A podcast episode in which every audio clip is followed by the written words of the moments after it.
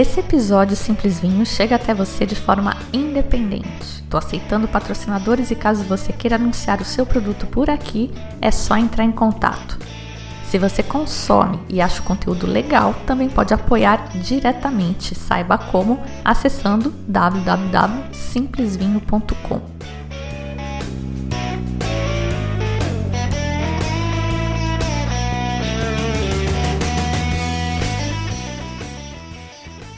Olá, bem-vindos ao Simples Vinho, onde a gente desfruta toda a complexidade do vinho de forma simples, quase um bate-papo.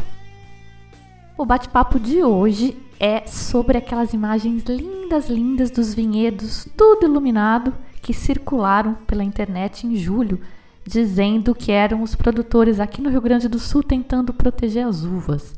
E não era. Fake news no mundo do vinho. Teve gente que já reconheceu as imagens de cara, porque as imagens são reais, são verdadeiras. Elas aconteceram na Europa no começo desse ano. As imagens que eu vi eram especialmente de Chablis, e os produtores estavam realmente tentando proteger as uvas de uma geada de primavera, uma geada tardia. Uma geada tardia no hemisfério norte, que é o contrário do que a gente tem aqui no hemisfério sul. Bom, muita gente repassou essa imagem Gente que sabe de vinho, ou deveria saber de vinho, deveria saber que essa imagem não estava acontecendo aqui no Brasil, e gente que não tinha como saber, mas achou a imagem linda e quis usar. E eu vou até citar o nome porque eu acho que a intenção foi boa. Eu vi o Ricardo Amorim publicando. Ricardo Amorim é economista, colunista da Isto É, milhões de seguidores. E ele publicou falando: olha que legal, né? A gente precisa se aquecer no, no inverno. Tentou usar esse apelo visual para chamar as pessoas para serem solidárias, porque era uma época que a gente estava esperando muito frio e tem muito morador de rua, né? Muita gente precisando de ajuda. Depois falaram para ele que era fake news, que isso não estava acontecendo aqui no Brasil. Ele corrigiu, ele colocou que olha que legal o que os franceses estão fazendo por lá para se aquecer também. E aí falaram para ele que também não era isso, né? Porque os franceses não estavam fazendo isso nesta época, porque afinal é verão na França agora. Não teria por que eles estarem fazendo isso agora. E é disso que a gente vai falar hoje. Eu tenho três convidados, um especialistíssimo em geadas, o Leonardo Cury, ele inclusive ajuda o pessoal daqui do sul a se proteger contra as geadas. E tenho o Márcio Verrone, da Casa Verrone, um produtor do Sudeste e que faz a dupla poda ou a poda invertida, e vocês vão entender por que, que eu convidei ele para falar. E finalmente tem o Charles Lee, e que vai falar de uma técnica super interessante que o pessoal usa em lugares de muito, muito, muito frio para proteger as videiras. Mas eu fiz toda esta introdução, falei do Ricardo Amorim, porque eu queria aproveitar o gancho do vinho para falar de um problema que está assolando a nossa vida moderna, que são as fake news. Ela surge então de alguma coisa interessante ou bonita que desperte a sua curiosidade e você vê aquilo e você repassa e essas pessoas para quem você repassou repassam ninguém checa, o negócio vira uma bola de neve e quando você vê, tem um bando de maluco na frente de uma pizzaria nos Estados Unidos para resgatar crianças vítimas de pedofilia que estariam aprisionadas no porão de uma pizzaria que nem porão tem. Isso aconteceu em dezembro de 2016 nos Estados Unidos e recebeu o nome carinhoso de Pizzagate. É claro que o nosso Winegate tem proporções muito menores, ridiculamente menores. A motivação do criador dessa fake news aparentemente foi pura necessidade de atenção, ninguém ganhou dinheiro, ninguém perdeu a eleição, mas o mecanismo é exatamente o mesmo, ele é simples e ele funciona porque a gente deixa. E para combater esse tipo de coisa, nada melhor que conhecimento e informação. Antes de começar, um aviso: fiquem até o final, porque tem anúncios importantes no final do episódio, não deixem de ouvir. Vamos ao nosso primeiro entrevistado, então. Leonardo, grande prazer ter você aqui conosco, compartilhando um pouquinho de tudo isso que você sabe, e eu queria que você começasse se apresentando. Bom, queria te agradecer, né? Primeiro por, pelo convite de estar participando com vocês. É, meu nome é Leonardo Cury, Eu sou professor no Instituto Federal do Rio Grande do Sul, nas disciplinas basicamente de fisiologia da videira, fisiologia e manejo da videira. Né? Sou mestre nisso, doutor também, doutor em, em fitotecnia, trabalhando sempre com fisiologia e manejo da videira. E uma das, das vertentes da, da nossa pesquisa aqui é justamente com é, um fenômeno que nos, nos atrapalha bastante, né, desde de sempre, é, e tem tomado né, uma atenção um pouco maior é, por nossa parte e por, por nossa parte como pesquisadores, como professores e também né, para tentar solucionar alguns problemas que esse problema de geada tem trazido para os produtores de uva no Brasil. Não só né, no, no, Rio Grande do Sul, mas também agora né, o pessoal da, das podas, da, da, poda invertida ali, o pessoal da altitude é, de São Paulo, Minas, Espírito Santo, Rio de Janeiro, é, também passam a ter esse problema aí em algumas situações. Mas e aí, Leonardo, aquelas imagens lindas, tinha alguma chance delas serem aqui no Brasil no meio de julho? Não, a não ser que fosse né, na região de dupla poda ali, é, São Paulo, como eu falei, né, São Paulo, Minas, é, Rio de Janeiro e Espírito Santo, né, se essas imagens fossem dali, aí teriam alguns problemas, tá? mas pensando em sul do Brasil, né? Eu recebi, aquele dia eu acho que foi o dia que eu mais respondi no WhatsApp, é, dizendo, não, gente, não é aqui, não é aqui, é muito bonito tal, mas não, é, tenham pena, né? Porque realmente a gente fica, a gente fica bem chateado com essa situação, né? Mesmo não sendo aqui, é, mas é, ainda bem que não é aqui. Mas já adianto que possivelmente, né, é, teremos problemas como esse novamente. Mas vamos, vamos, vamos falar isso daqui, um pouco mais para frente. Por que não, né? Só rapidamente, por que não? Por que não poderia ser aqui naquele momento? Se vocês olhassem, né, visualizassem um pouco melhor, né, analisassem aquelas fotos, vocês percebem que é, já tem algumas brotações, as videiras já estão com algumas brotações, né? É, é, o pessoal combatendo né, as baixas temperaturas com fogo, coisas que acontecem aqui no, no, no Brasil, mas não nessa época.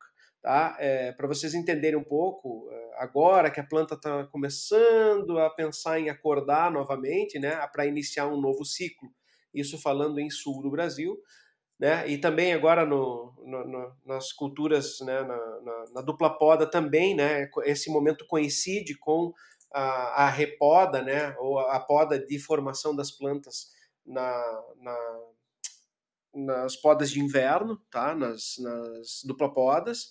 É, a partir de agora, a planta começa a brotar e reiniciar um ciclo. Aquela foto, no momento em que aquela foto começou a circular, as plantas não, não se encontravam é, vegetativamente, elas se encontravam em dormência.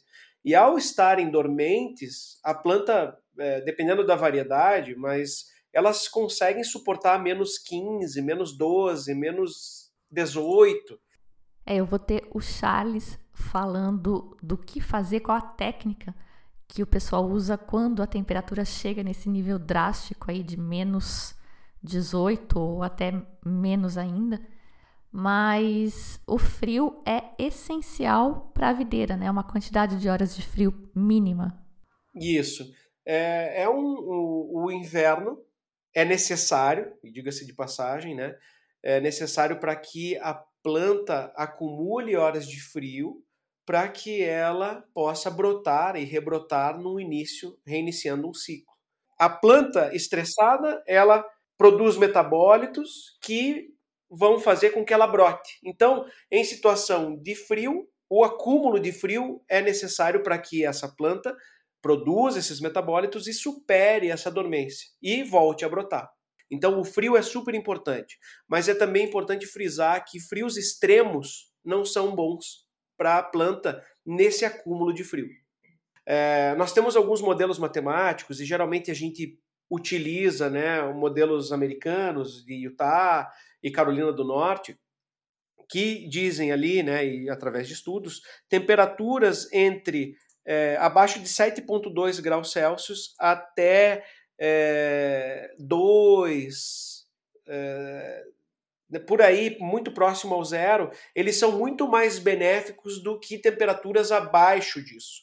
Inclusive, temperaturas negativas, em alguns modelos, ela ele faz como uma retirada dessas horas de frio. Por exemplo, acumulou 10 horas de frio com temperaturas abaixo de 7,2 graus Celsius, e em algum momento foi ali a menos 2, menos 1, menos 8, por exemplo, isso vai causar um estresse na planta que não é o estresse desejado, que a planta vai fazer com que seja necessário mais horas de frio, com um frio, vamos dizer assim, um frio ideal, para que supere aqueles momentos de frio é, intenso. Não sei se ficou claro isso. Ela meio receta. Isso, Sim. exatamente. Ela acumula, mas quando o frio é muito intenso, ela come... é muito intenso, ela começa a dizer, opa, ó, preciso de mais frio porque esse frio aqui tá, tá ruim. Então vai ter que acumular um pouco mais de frio bom, vamos dizer assim, para que ela supere essa dormência. Outro problema, que é o que provavelmente vai acontecer a partir de agora, hoje aqui em Bento deve estar tá uns 23, 24 graus agora. Tem previsão no Rio Grande do Sul para 37 essa semana. Esses, esses picos de calor durante o inverno, eles confundem a planta e principalmente as plantas que necessitam de pouca, pouco acúmulo de frio para superar a dormência. O nosso maior foco são as variedades de Chardonnay e Pinot Noir, que são historicamente as que mais têm problemas aqui na nossa região. Então, é, praticamente essas variedades elas vão começar a brotar em breve, muito em breve. Só que nós temos um risco, em falando de Rio Grande do Sul, nós temos um risco ainda até dia 20 de setembro de geadas tardias. E esse é o problema. Muito bem. Então, se a geada é fato, né, ou eventualmente ela vai acontecer, eu queria que você contasse para gente quais são as armas que o produtor pode usar para se defender desses eventos climáticos começando pelas latinhas lindas que a gente viu aí no começo de julho. É, a gente, inclusive, nós estamos, o ano passado, nós estamos com uma publicação da Embrapa sobre geadas, né? Se alguém quiser é, entender um pouco mais, né? É um catálogo bem simples, resumido sobre os tipos de geada, o que, que acontece. Tudo isso que a gente está falando aqui é, tem uma publicação da Embrapa prontinha ali, e nós estamos terminando um livro também sobre o assunto. Tá? É, o importante de, de, de a gente frisar aqui que todas, todas essas formas de combate à geada, elas são paliativas. Isso é importante frisar. É tudo paliativo. Ou seja, é, são formas de combater algo que tem muita, muito mais força do que a, a própria forma como a gente vai combater. Tá? Essas latas, elas, e daqui a pouco a gente vai falar, elas não funcionam para todos os tipos de geada. Então, antes de mais nada, é, é, é preciso que a gente entenda que existem tipos diferentes de geada. Segundo a formação das geadas, elas são definidas em geadas radiativas ou geadas advectivas. As geadas radiativas são, são as geadas relacionadas às perdas intensas tá? de temperatura no período da noite, do calor acumulado no solo durante o dia. Tá? E esse fenômeno provoca um resfriamento das camadas mais baixas da atmosfera, tá? próximas à superfície, e esse tipo de geada ocorre quando o céu noturno encontra-se sem nuvens. Sempre, é, lembra, e principalmente no inverno agora, você olha para cima e fala assim, pá, hoje vai dar geada, porque o céu está totalmente estrelado, sem nenhuma nuvem no céu. As nuvens são uma das responsáveis de manter esse calor é, mais próximo à superfície uhum. do solo. E esses refriger esse refrigeramento, né, esse resfriamento, na verdade, que ocorre por, por radiação, essas perdas de calor por radiação, ela origina, ela origina uma camada de inversão térmica. As geadas radiativas são geadas de inversão térmica. Ou seja, próximo ao solo, elas estão ali numa temperatura mais ou menos, uma temperatura padrão, vamos dizer assim, de menos 2, menos 3, tá? Vai subindo, isso ali próximo aos 6, 8 metros, ali 4 metros de altura, ela já está no zero, tá? Em 6 metros de altura, ela já está começando a ficar positiva essa temperatura. E esse aumento da temperatura, mais ou menos de, conforme o modelo, ele vai ali para os 4, 4 graus, até os 20 metros de altitude, mais ou menos, que vai ficar zero novamente, e acima dos 20, dos 20 metros de altura, 28, 30, vai ficar negativa de novo. Ou seja, tem uma tem uma, um sanduíche uma camada ali. de ar, isso, exatamente, tem uma camada de ar quente preso entre duas camadas de ar frio. Tá? Então, o que, que pode ser feito nessa situação? E lembra, eu não falei nada de vento ainda. Se tiver o fator vento nessa geada, já esculhamba tudo, e aí eu já perco essa camada, já perco a inversão térmica, e inclusive a funcionalidade daquelas latinhas. E aí vocês devem se perguntar, por que que botam tanta latinha e tanta latinha pequena? Porque essa forma de aquecimento, né, e é bem isso mesmo, é o aquecimento dessa atmosfera que está presa abaixo daquela atmosfera mais quente. Então, ali entre 0 e 4, 4 metros de altura, mais ou menos, é a camada que a gente tem que aquecer. Então, a eficiência de aquecimento dessa atmosfera presa aí, vamos supor, nesses 4 metros de altura, ela é muito maior quando eu, colo quando eu coloco ou distribuo na área vários pequenos focos de calor, do que eu pegar e colocar um fogueirão gigante e tentar esquentar todas. Isso, exatamente. Então, por isso que eles colocam, e geralmente eles colocam é, linha sim, linha não, ou então é, deslocam esses pontos de calor na linha, formando um X, assim, entre as três linhas, por exemplo. E quando você olha de longe, fica tudo iluminado. Por quê? Porque são pequenos focos de calor que estão esquentando pequenas massas de ar e, inclusive, se você faz fumaça nesse, e lógico que vai ocorrer fumaça quando você acende esses, é, esses pequenos focos, geralmente é óleo diesel, é, maravalha, né, serragem, é, até mesmo bota um pouco de ureia para formar uma fumaça. O pessoal tem umas misturas aí para combate e quando essa, quando você percebe que essa fumaça sobe, quando ela chega próximo aos 4 metros, isso sem vento, tá? Quando ela chega próximo aos 4 metros, é, é, nítido, você olha a fumaça, ela não passa, ela não escapa, ela começa a ocorrer na horizontal e forma essa, é, esse, essa fumaça fica aprisionada aí abaixo dos 4 metros é, de, de altura, né, de, se a gente está falando em atmosfera.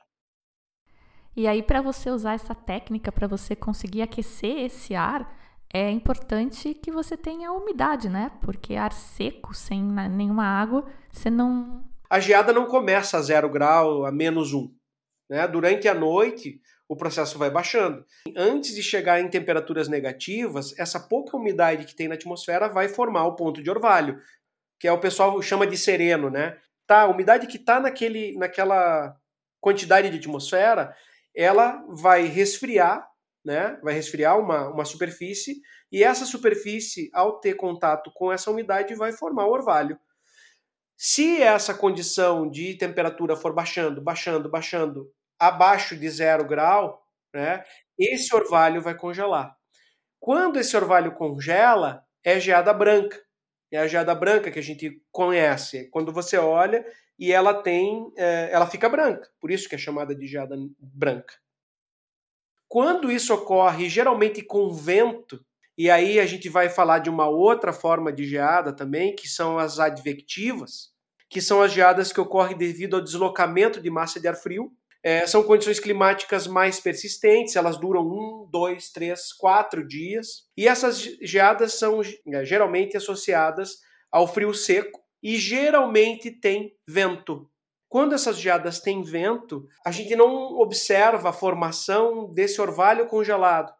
O frio é tão intenso e o vento é tão intenso que ocorre o congelamento interno das células antes de formar o congelamento externo.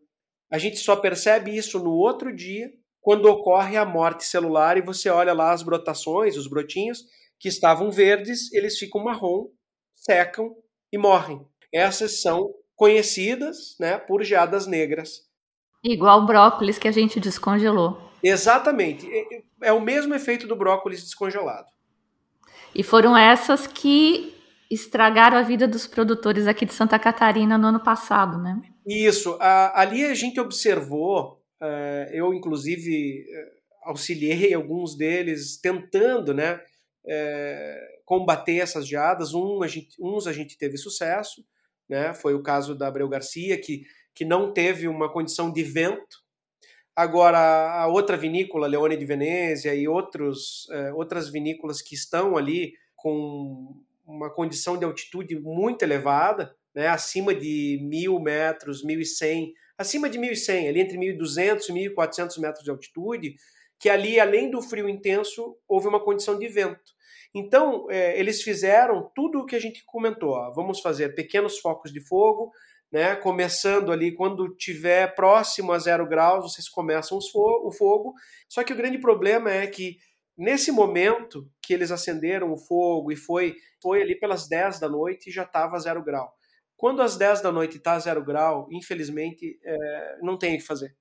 Porque provavelmente às 5, 6 da manhã, que é a temperatura mais baixa, vai estar tá menos 3, menos 4, menos 5, até menos 8. Eles tiveram menos 8 em, em plena primavera. Então, é, não tem fogo que suporte uma temperatura tão baixa assim.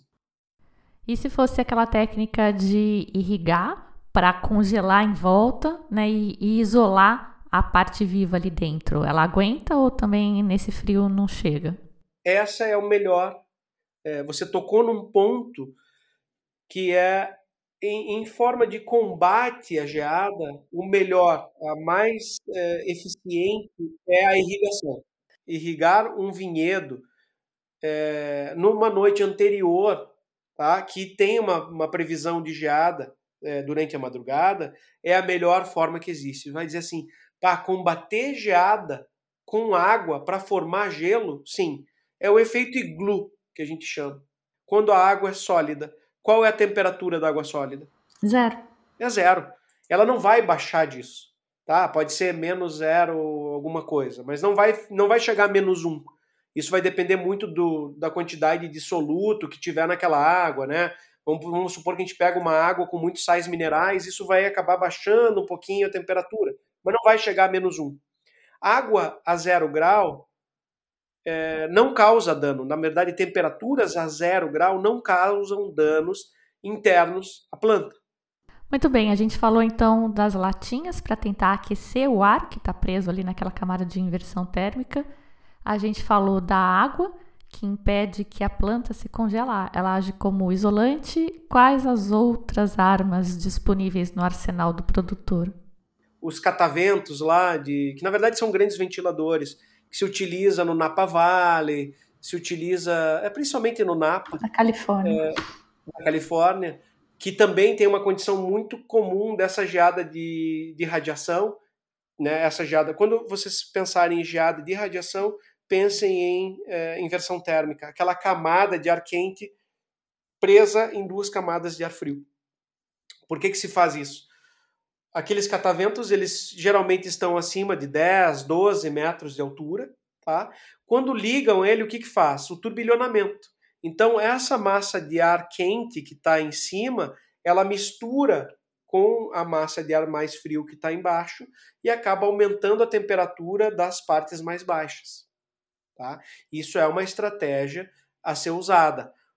É, eu lembro. Tem alguém aqui no Brasil que tem? É, tem alguma parte experimental em São Joaquim, mas também é muito perigoso porque você tem que ter uma geada de inversão térmica. E, e, nós, temos, nós estamos tendo mais geadas mistas, né? Inicia com uma geada radiativa, depois aparece o vento e ela acaba iniciando radiativa e terminando ela como geada advectiva. E aí, se ventou, não há o que segure calor. Aí é só água. Aí é só água. Tá? Então, é, água é a solução mais pontual e eficiente em se falando em combate à geada no Vale de Casablanca, que é mais próximo a, a, ao mar, é, na verdade é Vale, vale Central, né? Entre as cordilheiras e mais próximo ao mar, que inclusive ali saem os, os grandes Sauvignons Blancs do, do Chile, saem dessa região. É, o que, que eles faziam? Helicóptero. Eles sobrevoavam com helicópteros para fazer essa inversão térmica, né? Para que para que essa camada aprisionada de ar mais quente misturasse com as camadas mais baixas. Tem alguns sensores, alguns sensores fora do helicóptero que percebem essa temperatura mais alta e sobrevoam até, até essa temperatura é, baixar, né? Quer dizer que quando a temperatura baixou, isso, esse, essa camada de ar misturou e está funcionando ou não. É uma das formas também. Água, falamos de fogo, é, fumaça, tá? Que o pessoal geralmente usa aqueles. É, são máquinas que produzem fumaça. Né? Isso também pode ter uma eficiência enquanto geada de inversão térmica radiativa. Né? Você, inclusive, produzindo aquelas fumaças, você vê a fumaça subindo e estabelecendo ali mais ou menos, tá? Não é estanque isso, mas eu boto ali 4, 6 metros de altura, ela chega naquela, naquele ponto e se espalha na horizontal. Então você vê, você consegue visualizar a fumaça correndo para os lados e não correndo para cima. Né? Isso é, é, perceptível que, opa, ali tem inversão térmica. E aí, de novo, bater um ventinho já não adianta mais nada, porque isso aí vai misturar e não tem o que fazer. Muito bem. Todas essas técnicas que você comentou, elas são combativas, né? O seu vinhedo já está lá, a geada veio, o que, que você pode fazer para não perder o que você tem? Mas se o cara planejar, ele já vai. Tem, ele tem outras ferramentas que ele pode usar, né? Por que, que ele vai escolher esta variedade e não aquela? É, aonde ele vai plantar, é no fundo do, do vale a gente sabe que acumula mais frio, se tiver geada, ali tem é uma área de maior risco da geada. Como é que você vai ter, para onde vai estar inclinado o seu vinhedo, a que altura ele vai estar do solo? Exatamente. E você chegou num ponto bem importante. Todas as formas de combate à geada, elas são paliativas. A única forma que não é paliativa é a decisão de o que plantar, aonde eu estou. Né? Ah, estou numa região que ocorre frequentemente, inclusive em dezembro, geadas tardias. Opa, eu já não.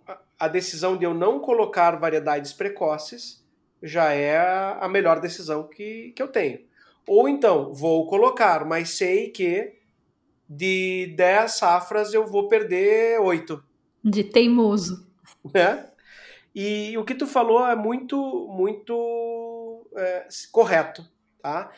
O frio, o ar frio, ele, ele se comporta como a água. Tá? Ele é, é, um, é fluido. Tá?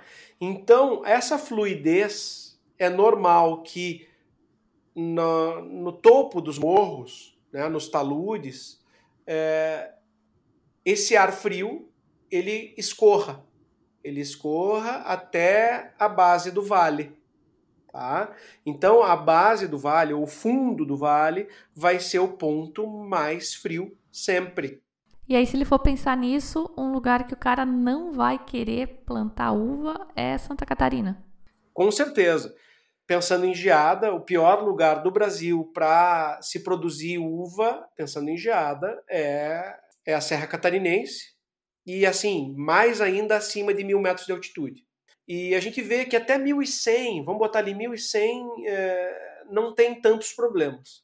Agora, acima de 1100, você já começa a ter perdas grandes, anuais. E esse foco dos produtores da serra aqui catarinense nas variedades italianas, você acha que é uma escolha acertada? Da maioria das, das variedades, eu estou falando da maioria das variedades que se planta e que se cultiva na, na, na, na Serra Catarinense, as autóctones italianas, estou né? falando aí de Garganega, de Refosco, de. Me ajuda aí mais. Puta, Vermentino, eles têm. Vermentino. É, todas essas variedades, né, ela tem, elas têm um ciclo elas têm um ciclo médio tardio. Então, elas basicamente, a maioria delas escapam dessa, dessas geadas. Dessas geadas. Com exceção dali, a Gewürztraminer é uma que sofre um pouco, né? Dependendo também É, e aí eu estou falando de São Joaquim, que é uma condição bem característica, né? É, as geadas elas não terminam dia 20 de setembro. Tem geada em outubro, tem geada em novembro, já teve geada em dezembro. Então, nesse momento, eu falo para vocês que São Joaquim, é, as precoces são os grandes problemas, né? Tanto que é, encontrar um pinot em São Joaquim é quase impossível, né? Com exceção dos pinots que são produzidos ali em 1000, 1100, 1150 metros de altitude, né? E lógico, fugindo das baixadas, colocando esse pinot com uma face norte, que tenha uma insolação privilegiada. Então, é, são pontuais. Quase uma borgonha. Exato, e são, e são pinots excelentes. Né? Diga-se de passagem. Por isso que também São Joaquim, algumas variedades têm problema com isso. É, quando começa a maturação, é, começa a esfriar muito e não tem soma térmica para completar aquela maturação né? ou até mesmo para entrar em sobrematuração, principalmente as super tardias. Né? Vou falar em Nebbiolo, até mesmo a Cabernet Sauvignon em algumas situações, ela é de difícil trato nessa, nessa, nessa situação de, de, de São Joaquim específica. Porque não dá para fazer ice wine, né? Se fosse uma condição aí de, de congelamento. Tem que ser menos 8, né? É, e outra, wine. tem que ser menos 8 e por uns 20 dias, porque o processo é de desidratação no frio. Então não adianta você ter um dia a menos 8 e o resto quente. Você tem que ter uma, uma condição de gelo também e contínuo, né? É um processo de desidratação ali por congelamento também. Por isso que é caro danado. Ah, é caríssimo. É caríssimo. Mas é bom, né? Uma delícia. Se você ainda não conhece, recomendo muito provar um Ice Wine. Alemanha e Canadá são grandes produtores. E se você ainda não ouviu o podcast sobre os vinhos doces e divinos, recomendo fortemente. Se já ouviu, pode ouvir de novo, porque é muito bom aquele episódio, um dos meus preferidos. Nosso próximo convidado é o Márcio Verrone.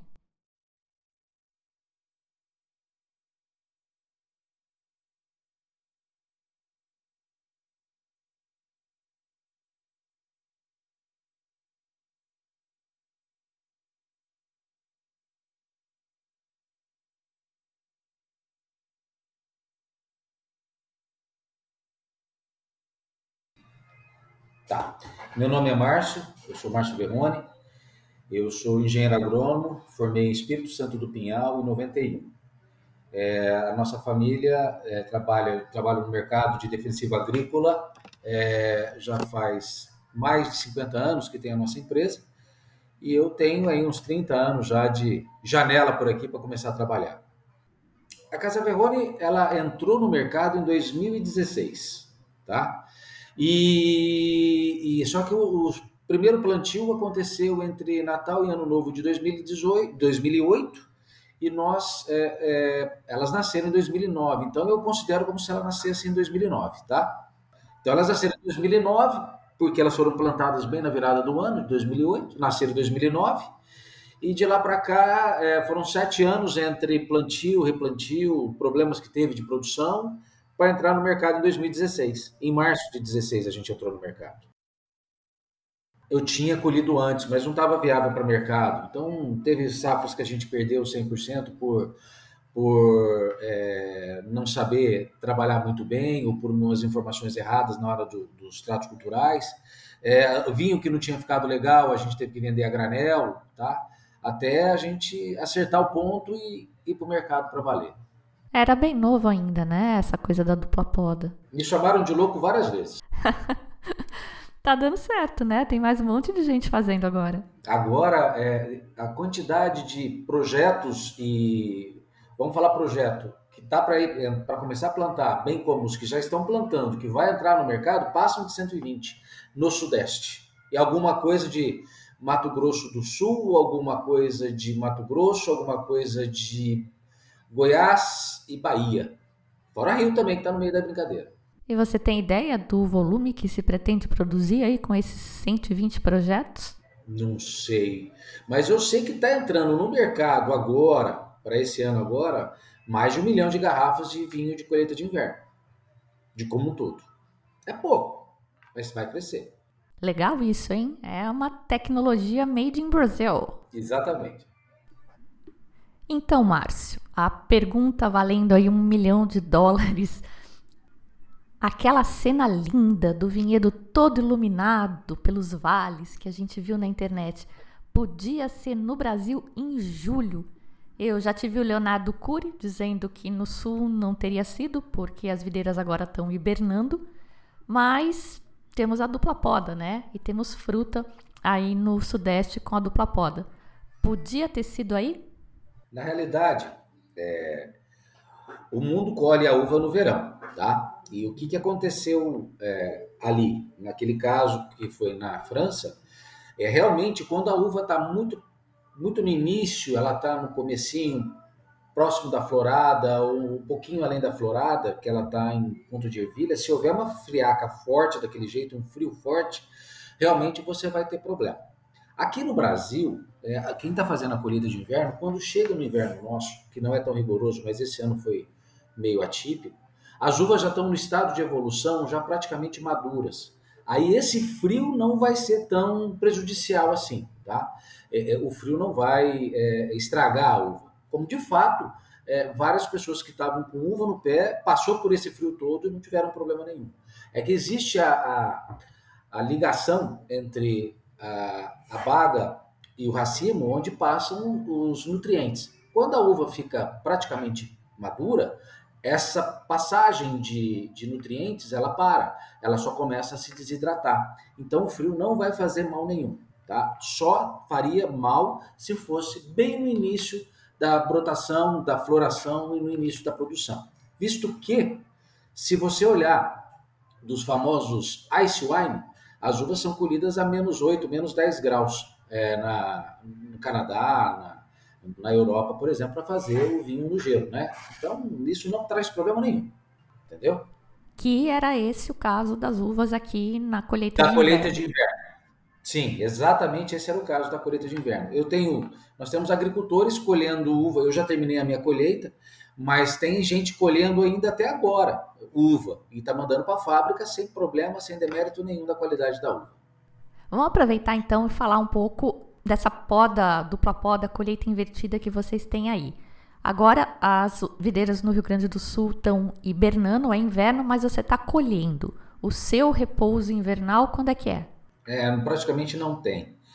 Em agosto também nós fazemos, agosto, setembro, nós fazemos a poda como todo mundo faz, que seria a poda para verão, tá? Só que logo em seguida que vem o, o ramo, ele vem com cachinho.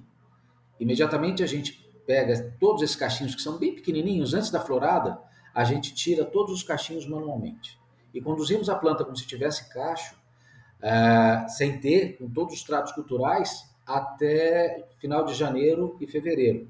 Aí sim nós vamos fazer a poda de produção, onde vai vir o cachinho com o raminho, junto com o raminho, e a gente vai conduzir até que ele floresça em fevereiro, março, se muda de cor em maio e a colheita é feita entre junho e julho, onde você tem muita seca, né? Muito seco o nosso inverno. Então ele faz com que você tenha desidratação natural da planta e ela começa a concentração de sólidos solúveis. Além disso, você tem noites frias e dias quentes. Isso faz com que você tenha adição de aromas e corpo, porque está desidratado. Então você tem um vinho alcoólico, porque tem concentração de açúcar, você vai ter aromas, você vai ter corpo no vinho, e você tem essas qualidades que são essenciais para a produção de vinho de guarda.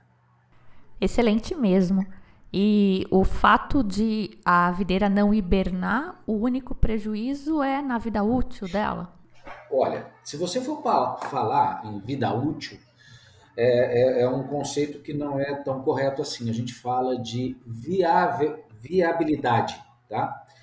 O parreiral, quando ele é, ele é pleno, ele é, ele é inteiro, como tem no Chile, não tem porta-enxerto, é, você vai ver uma uva economicamente viável em torno de 70, 80 anos. Tá? Economicamente viável. Não que ela vai morrer com 80 anos, ela vai durar mais tempo. Mas aí, você começa a produzir, a produção de uva nesse momento começa a declinar. O que acontece quando você tem um enxerto é, um, enxertia que a gente usa também por causa do problema da filoxera, é, os método, o método tradicional que faz uma poda só anual é em torno de 50 a 60 anos. Aí começa a cair a produtividade daquele hectare, aí a melhor coisa é arrancar tudo e plantar de novo. Para a colheita de inverno, nós não sabemos quanto tempo vai durar. Garanto para você que 15 anos é, tá, tá já está aprovado. Já está aprovado. 15 anos está aprovado. Excelente, gosto muito dos vinhos daí. É, o meu roteiro para hoje era esse. Você quer comentar mais alguma coisa, Márcio? Acho que uma das coisas que, que a gente está vendo aqui no Brasil, e ainda mais agora com essa colheita, com esse trabalho de colheita de inverno, é que o Brasil está se posicionando melhor no mercado, não só aqui no Brasil, como fora também. E uma das coisas que quando eu comecei a, decidir entrar no mercado, uma das coisas que eu tinha muito medo, que hoje diminuiu bastante, foi a rejeição do vinho brasileiro pelo brasileiro. Tá certo que o vinho brasileiro melhorou muito de uns tempos para cá, mas muito mesmo. Mas o brasileiro está começando a dar mais valor no nosso da gente mesmo. Isso me deixa muito feliz. Concordo. Viu? Quando você começou, você tinha um espumante maravilhoso, mas me falaram que era de poda normal, não era poda invertida. Você tem também uva normal? Tenho, eu tenho. Eu faço espumante todo, ele é feito com uva de uma área de Divinolândia nossa. A 1.300 metros de altitude. Como é muito frio, não dá para inverter. Por isso que é, é, o Rio Grande do Sul, Paraná, Santa Catarina não vão fazer vinho de inverno, porque o inverno deles é muito rigoroso e a planta não amadurece. Então, isso acontecia comigo aqui em Divinolândia. Então, o que, que eu tive que fazer? Colheita de verão. E eu passava um perrengue danado por causa da Pinot Noir, porque a Pinot Noir é muito delicada. E eu cheguei a ter uma época que eu tive que fazer um vinho só de Chardonnay, porque a Pinot eu perdi inteirinha. Só para você fazer, é, só você fazer ideia. Perdeu porque não amadureceu? Não, porque apodreceu mesmo. Ela é muito delicada, a pele é muito fina. Então entrou doença, eu não consegui controlar. Aí eu perdi a produção inteira. Tava chovendo, né? Era, era um dezembro, que a gente colhia em dezembro. E, e tava chovendo, e mesmo passando muito defensivo agrícola, tentando segurar o que podia, não conseguimos. E eu também não posso, é, na época da colheita, colocar produto químico, porque primeiro é, eu vou levar algum produto químico para o tanque que pode, primeiramente, me atrapalhar a fermentação e segundo, que não faz bem. Então, chegou no momento para assim, vai, deixa perder, não tem mais o que fazer. E assim aconteceu. Mas olha, o, realmente o espumante que nós fazemos é espumante de ciclo normal, tá? Você tem Vionier também, né? Ela é normal? Tem, tem, tem. Não, invertido. O restante tudo é invertido. Pinot Noir é invertido, que nós vamos. Eu ia lançar, fazer um vinho Pinot Noir esse ano, mas tivemos chuva de granizo que acabou com a minha produção de Pinot invertido, porque eu estou numa área mais baixa, plantei Pinot aqui mais embaixo. É, Viognier, é, Sauvignon Blanc, Syrah, Cabernet Sauvignon, Cabernet Franc. E esse ano nós estamos plantando primitivo. Vou fazer um teste aí, um primitivo. Vamos ver o que, que vai virar. Muito legal, não sabia que vocês estavam fazendo aí todas essas experiências. Aí você falou do granizo e ele é o perigo quando você tá com a uva mais prontinha. Eu não vou falar que seja mais prontinho, eu acho que em qualquer momento a chuva de granizo estraga. É... O granizo, ele vai, além de estragar a própria baga, se ela tiver de um determinado tamanho, ela, ela pode machucar as gemas. Então eu posso ter problema de, de, de florescimento, de florescimento, de brotação no ano seguinte. Então, a chuva de granizo, de um modo geral, ela é prejudicial sim. Mas é um evento climático, é, é, é da natureza, não tem o que se fazer. Quando vem, vem mesmo, e é só sentar e, e literalmente chorar. Não tem o que fazer. Putz, tem seguro para isso? Para uva? Não, não tem. Não tem. Para uva eu não encontrei ainda. Se tiver, por favor, me avisa. Quando a gente estuda a Europa, especialmente, né, os lugares tops, a gente vê que tem uma razão comercial, né, para eles plantarem o que Aí eles plantam, conta, onde conta. eles plantam. Então, Pinot Noir e Chardonnay na Borgonha, porque outra coisa lá não ia rolar, né? Ela tem que amadurecer rápido e com o pouco calor que tem lá disponível.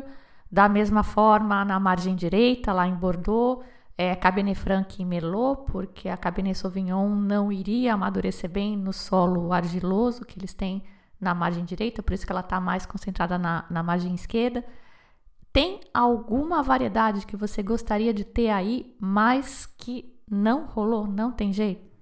Olha, Não, eu tanto é que o primitivo que eu vou plantar agora, eu estava falando com o viverista que ele trouxe as mudas, as gemas, né, da Europa. E ele foi bem claro comigo. Por conta e risco seu, eu falei assim, sim, porque não tem teste nele aqui. Eu falei assim, por conta e risco meu.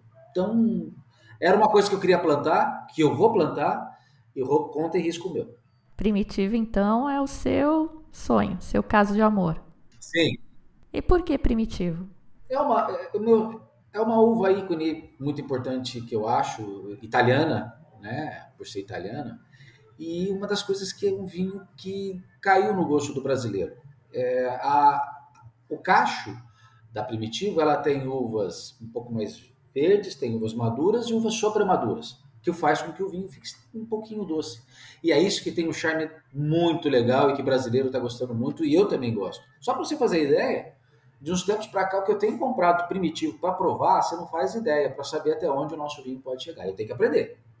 Que legal. Aqui na Serra, eu tô em Santa Catarina, Sim. né? Aqui na Serra tem primitivo. E como é que tá indo aí? Não sei te dizer. Acho que não muito bem, não, porque acho que nem varietal tem. Eles usam no blend, só deve ser bem pouquinho, não consegue nem fazer um varietal. Mas eu não vejo primitivo no mercado, sinceramente, eu não vejo. O Leone de Veneza tem. Ah, tá, tá. Vou provar o deles, vou ver se eu compro. É, mas acho que não é varietal, não, é blend.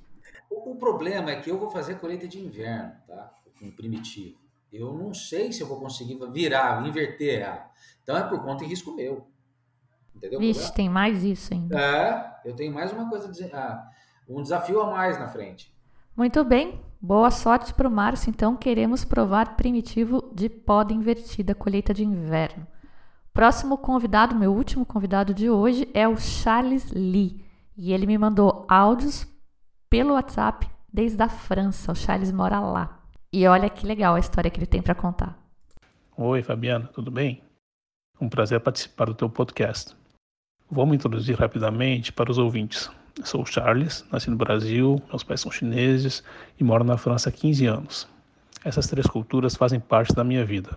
Do Brasil, sigo ligado no futebol. Da China, a culinária e da França, os vinhos.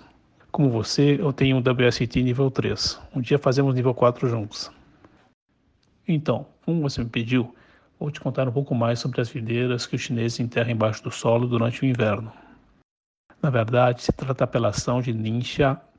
Para quem não conhece, Ningxia é uma apelação super conceituada na China. Os melhores vinhos chineses vêm de lá, principalmente das montanhas Helan, que é uma apelação em si. É a primeira apelação oficial na China.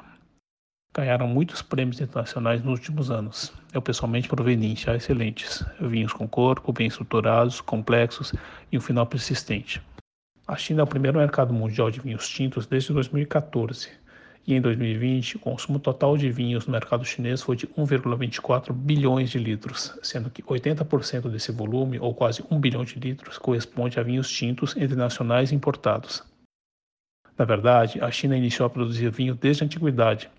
Existem registros de vinho de uvas chineses na dinastia de Han, de 2006 a.C. até 2020 d.C. Na era moderna, o interesse aumentou sensivelmente e a partir dos anos 2000, muitas vinícolas chinesas importaram profissionais nas áreas de viticultura e vinificação, principalmente da França. Por isso, hoje, existem vinhos chineses de alta qualidade. Eles têm dinheiro para investir, e num país maior que o Brasil, existem regiões com clima e terroir ideal para plantar vinhas. Ningxia sendo um ótimo exemplo. Ningxia fica no norte da China, nas bordas do deserto de Gobi, bem para o interior do país, a uns 1.200 quilômetros do mar. O clima é continental, a temperatura varia de menos 30 graus no inverno a mais 39 graus no verão. A amplitude térmica pode chegar a 17 graus no mesmo dia, principalmente na primavera. A altitude é de 1.100 metros, o regime de chuvas é baixo, com menos de 200 milímetros por ano, e a incidência de luz solar é muito alta, com 3 mil horas.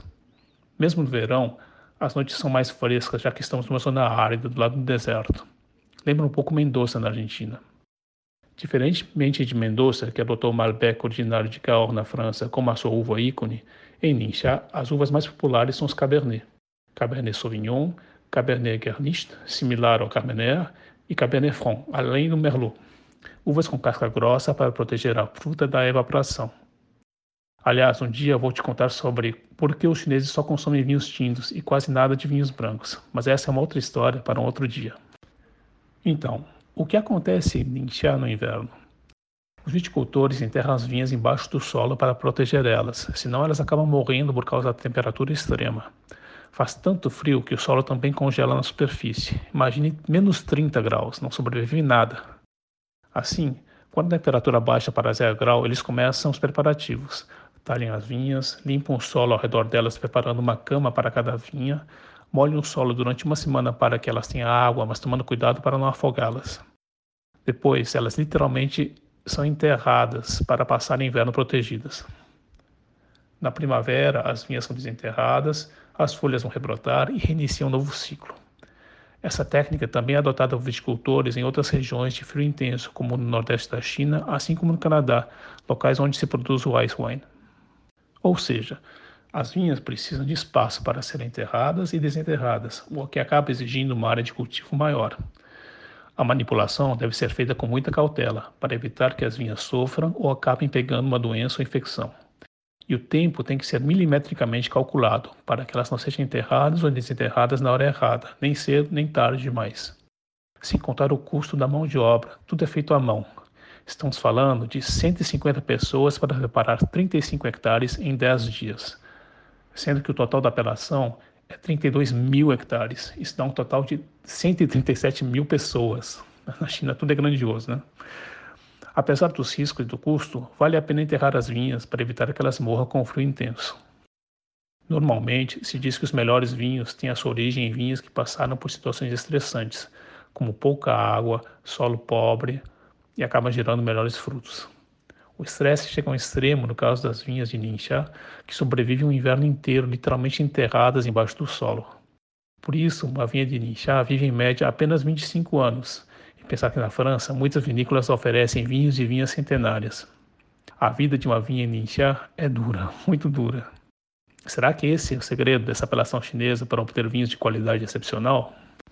Deu vontade de degustar um Ningxia? Eu felizmente encontro de vez em quando alguns ninchá das montanhas Relan na França, mas ainda é muito raro. É apenas uma fração das mais de 100 vinícolas ativas dessa apelação. Tem outras 80 em construção e outras 50 que aplicaram e ainda aguardam a aprovação das autoridades chinesas para iniciar as operações. Hoje são 32 mil hectares de vinha. A expectativa é que esse número dobre em 5 anos. Já pensou 32 hectares de vinha sendo enterrados todos os invernos? Uma última informação. Essa técnica não é recente, ela é utilizada na China há 700 anos. Bom, vou ficando por aqui. Se você quiser que eu fale mais sobre vinhos ou chá chineses, fico à disposição. Para quem quiser me seguir, tenho um Instagram sobre vinhos, principalmente franceses, harmonizados com pratos chineses. Também falo bastante sobre chás chineses. Meu Instagram gira em torno desses três assuntos. A conta se chama Jiu Vinum, J-I-U-V-I-N-U-M. Só para explicar o que significa o nome, Jiu, J-I-U, é vinho em chinês e vinho bom, vinho em latim. Forte abraço, merci, au revoir, xie xie, zaijian. É muito louco isso, né? É muita vontade de plantar videira para fazer vinho. É, eu e Charles conversamos um pouco mais depois para entender como é que fica essa coisa de enterrar as videiras e parece que eles dobram ela mesmo. O Charles achou que dobrar era um termo muito forte, que é empurrado para baixo, mas eu vi bent, né, que em inglês é dobrar em alguns textos. E eles falam até que uma das técnicas é fazer um colchãozinho de um material mais fofo embaixo da planta para facilitar essa dobrada, né, para enterrar elas, elas têm que ficar bem rente ao solo e que inclusive esse é o motivo da longevidade ser tão curta, né? Que são 25, 30 anos no máximo. É porque depois disso o tronco começa a ficar muito grosso e muito duro, não tem mais essa flexibilidade para eles dobrarem e esconderem as plantas debaixo da terra.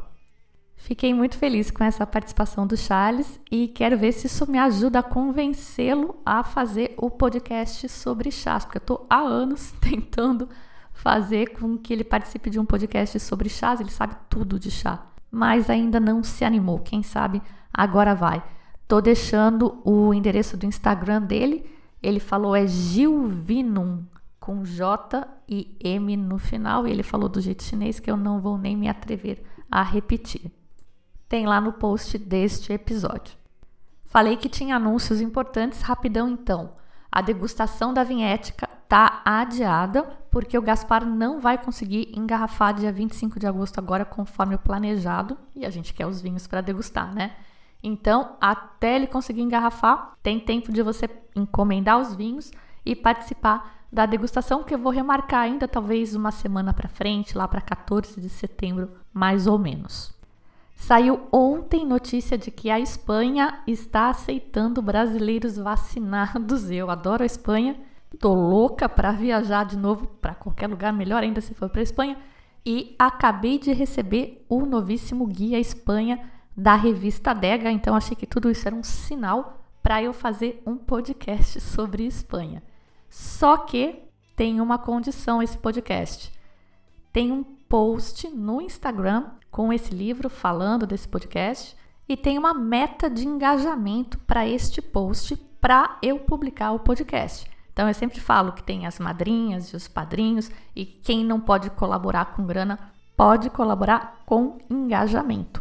Então é isso, são 150 comentários 150 salvamentos, que é aquela bandeirinha de festa junina que tem ali do lado, e 150 compartilhamentos, que é o aviãozinho. Tá longe, longe, longe da meta.